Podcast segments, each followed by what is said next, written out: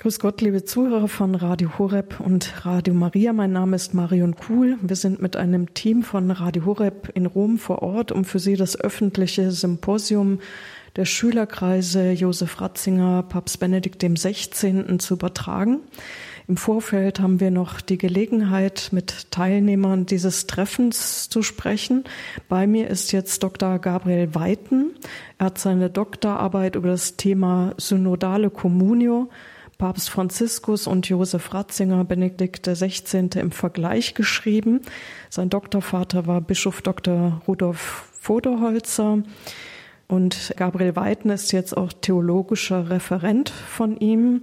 Dr. Weiten ist verheiratet, Vater von zwei Kindern, hat sich ausgiebig mit diesem Thema befasst. Synodalität ist gerade in aller Munde in Deutschland der synodale Weg. Und auf Weltebene steht jetzt die Bischofssynode in Rom an. Die Frage ist nur, was man unter dem Begriff Synodalität versteht. Herr Dr. Weiten, wie würden Sie denn diesen Begriff definieren? Grüß Gott, vielen Dank für die Möglichkeit hier zu sprechen.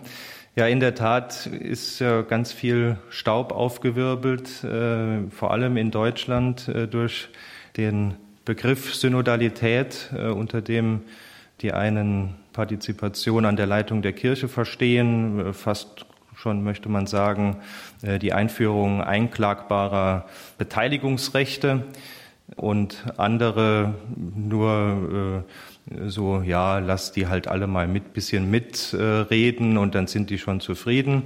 Äh, und ich denke, dazwischen liegt das Verständnis von Papst Franziskus, der mit der Synodalität bezwecken will, was das Zweite Vatikanische Konzil ausdrücklich äh, für die Liturgie gelehrt und sich gewünscht hat, äh, nämlich die Participatio Actuosa aller Gläubigen. Die aktive Teilnahme? Äh, die vor allem in der Eucharistiefeier von den Gläubigen vollzogen werden soll. Ähm, Papst Franziskus möchte diese Haltung des aktiven Mitvollzugs des Geschehens äh, aller Gläubigen auf alle Bereiche des kirchlichen Lebens ausdehnen.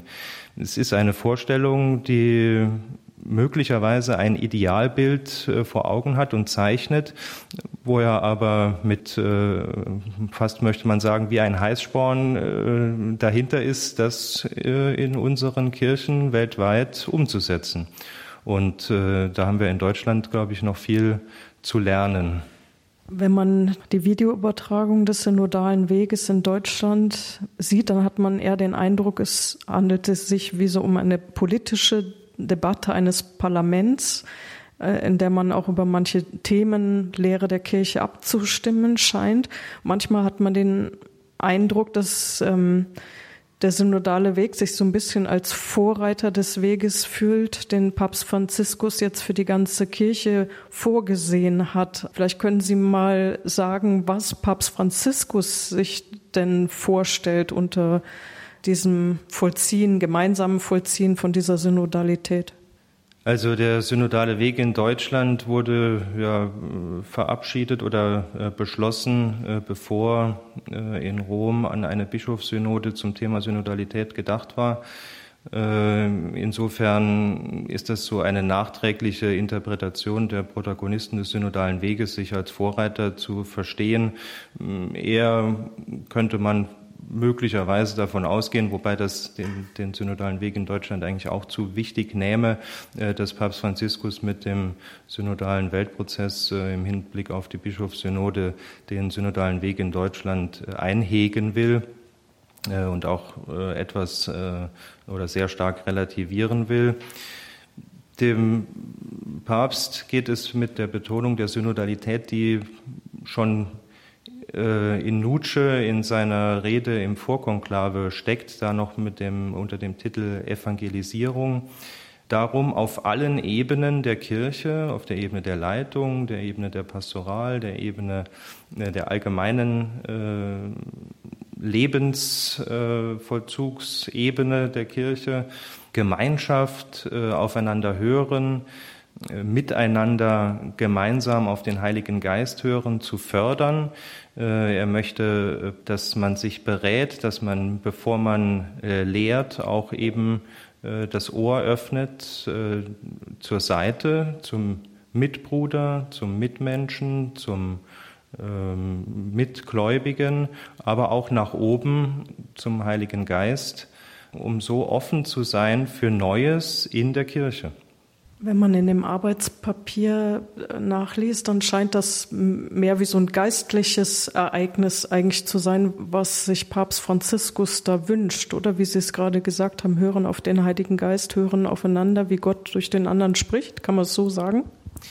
Ja, Papst Franziskus hat äh, schon die Bischofssynode, das habe ich nicht im Detail verfolgt, aber äh, doch gelesen, auch schon genau wie Papst Benedikt auch, Schritt Weise äh, reformiert, äh, Punkte nachjustiert, erneuert.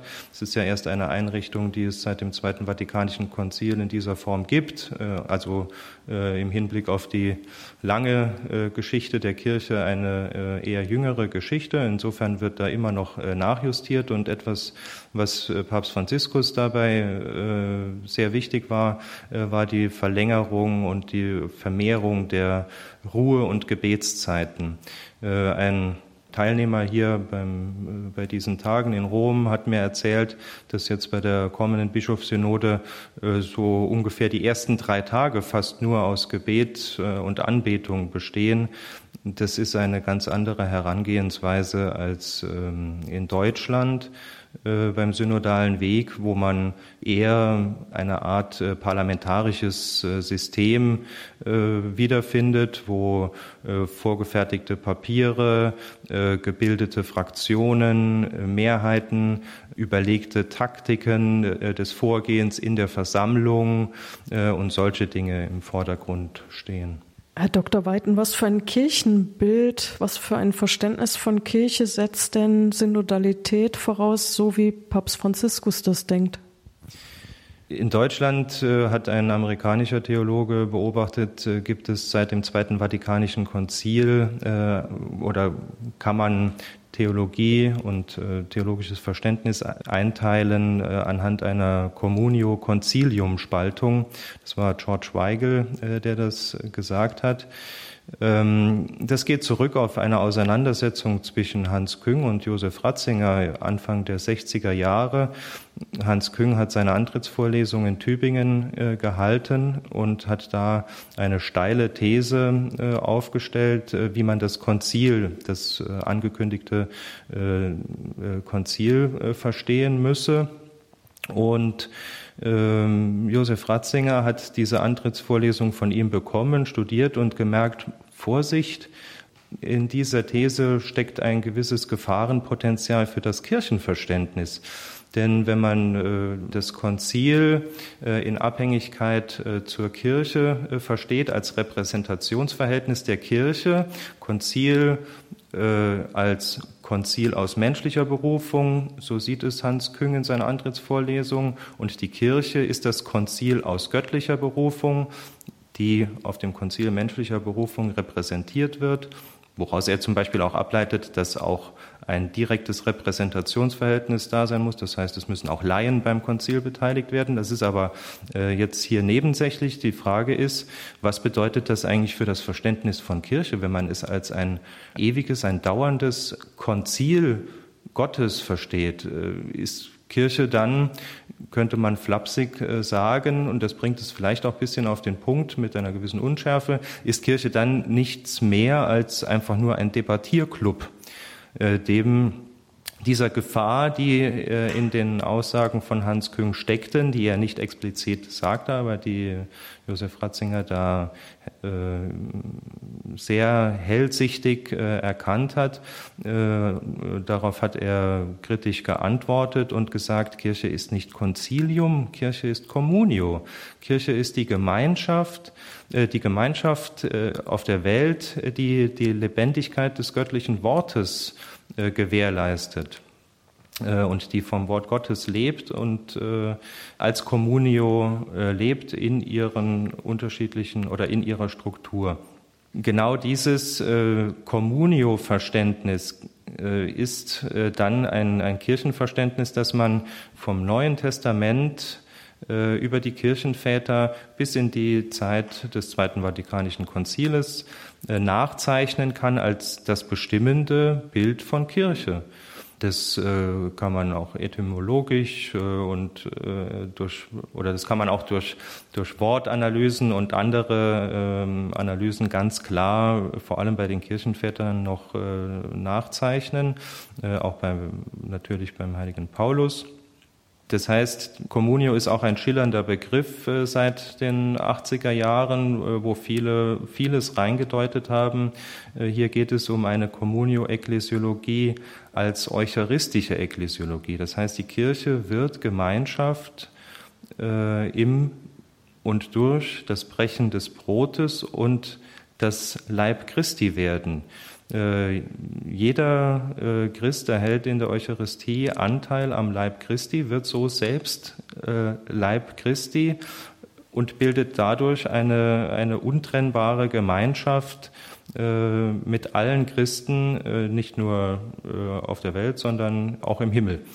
Und um quasi die Kirche aus der Eucharistie aufzubauen, bedarf es äh, der Überlieferung, der Tradition, des Amtes als Sachwalter und personales Prinzip der Überlieferung und der Strukturen der Kirche, wie sie eben äh, sind. Äh, der Papst ist ja äh, auch schon seit äh, von den Kirchenvätern als äh, Vorsitzender in der Liebe, also als der, der sozusagen das Netz der Eucharistiegemeinschaften zusammenhält, der das Einheitsamt innehat äh, bezeichnet worden.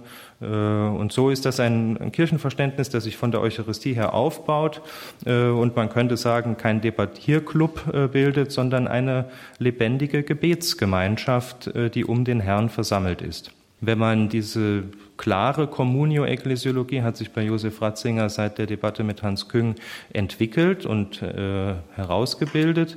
Und wenn man seine Schriften diesbezüglich äh, analysiert, dann merkt man, äh, dass es ganz klare Parallelen gibt zu den Äußerungen von Papst Franziskus. Äh, zum Beispiel immer wieder die Mahnung und die Betonung der vertikalen Dimension. Josef Ratzinger musste immer wieder daran erinnern, dass die vertikale Dimension der Kommunio nicht vergessen werden darf. Das ist die Dimension, die göttliche Dimension, die uns äh, durch den Heiligen Geist mit dem dreifaltigen Gott verbindet. Genauso mahnt äh, Papst Franziskus immer wieder, äh, synodale Prozesse haben nicht nur eine horizontale Dimension, sondern auch eine äh, vertikale. Wir müssen äh, verwurzelt sein in Jesus Christus, offen sein für den Heiligen Geist, der uns mit unserem Ziel der ewigen Gemeinschaft mit dem dreifaltigen Gott im Himmel verbindet. Also das sind Beobachtungen der Parallelität äh, zwischen der Formulierung der Communio-Ekklesiologie bei Josef Ratzinger und der Formulierung des, der Synodalität bei Papst Franziskus, die klar äh, darauf schließen lassen, für Papst Franziskus ist die Communio-Ekklesiologie, wie sie maßgeblich Josef Ratzinger gelehrt hat, das Kirchenbild, das hinter seinem Synodalitätsverständnis steckt.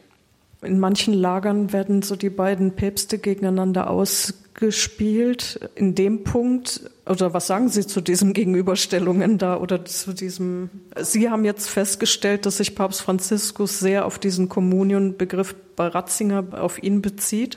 Wie sehen Sie das Ganze? Im letzten Jahr äh, konnte ich auch beim Treffen des neuen Schülerkreises dabei sein und äh, noch äh, Bischof Voderholzer ganz quasi zufällig äh, zum Papa Emeritus äh, ins Kloster Mater Ecclesia begleiten und äh, konnte ihm leider noch nicht die Arbeit äh, überreichen, weil sie noch nicht gedruckt war, aber konnte ihm kurz meine These vorstellen von der Parallelität des Synodalitätsverständnisses von Papst Franziskus und seiner Communio-Ekklesiologie. Und äh, Papst Benedikt äh, war ja schon sehr schwach. Er ist dann wenige Monate später ja auch gestorben. Aber Sie konnten noch bei ihm sein und mit ihm darüber reden oder hat er darauf etwas gesagt, ob da eine Kontinuität besteht oder? Er hat äh, hellwach zugehört. Das war sehr deutlich erkennbar und auch an der Reaktion von Erzbischof Genswein äh, ablesbar. Äh, war begeistert und hat ein Wort gehaucht und zwar Kontinuität. Ich habe das so gedeutet, äh, dass es für ihn einerseits wichtig ist, das hat er immer wieder betont, äh, dass eine Kontinuität in der, äh, auch in der Lehrentwicklung der Kirche natürlich bestehen muss, aber dass er auch selbst eben der Überzeugung ist, dass das, was Papst Franziskus lehrt, oder auch versucht, in das Leben der Kirche zu bringen, nämlich die Synodalität, Kontinuität aufweist mit dem, was er äh, auch gelehrt und versteht hat und wie er die Kirche gesehen hat. Oft herrscht so ein bisschen unter den Gläubigen, glaube ich, gerade Verwirrung, ob jetzt Synodalität gegen kirchliche Lehre, Hierarchie so ein bisschen ausgespielt wird. Wie ist das Verhältnis zwischen Synodalität, Lehramt, Hierarchie? Interessanterweise hat Papst Franziskus in seiner groß immer wieder zitierten Ansprache beim 50-jährigen Jubiläum der Bischofssynode ein Zitat gebracht äh, von Johannes Chrysostomus, das hieß, Kirche und Synode sind Synonyme. Da haben sich viele sofort drauf gestürzt. Da gab es Tagungen in Deutschland, die sofort, äh, die der Meinung waren, das ist jetzt der Auftrag für Reformen, für Strukturreformen. Quasi alles an Kirche muss jetzt synodal werden. Äh, Im Hinterkopf Synodalität natürlich verstanden äh, aus der Geschichte der Würzburger Synode und der evangelischen Kirche als Partizipation, Mitbestimmung, Beteiligungsrechte und so. Ein Satz oder zwei Sätze davor spricht Papst Franziskus allerdings, indem er die dogmatische Konstitution Pastor Bonus äh, des Ersten Vatikanischen Konzils äh, zitiert. Das ist die Konstitution, in der der Jurisdiktionsprimat des Papstes und die Unfehlbarkeit äh, des Papstes in bestimmten äh, Äußerungen gelehrt wird. Indem er diese Konstitution zitiert, lehrt er, dass der synodale Weg gipfelt äh, im äh, Bischof von Rom. Äh, denn der synodale Weg äh, kann nur cum et sub Petro stattfinden, mit und unter dem Papst oder dem Petrus-Nachfolger. Denn er setzt die Struktur und vor allem die hierarchische Struktur der Kirche voraus und will diese nicht ersetzen. Er will sie mit Leben füllen, aber nicht äh, ersetzen. Und ebenso die Lehre der Kirche, äh, wenn er an das Koordinatensystem und die vertikale Dimension der Synodalität immer wieder erinnert, äh, dann ist ganz klar, die Lehre der Kirche ist das Fundament für synodale Prozesse, äh, auf dem sich die Teilnehmer bewegen äh, und die nicht geändert werden soll.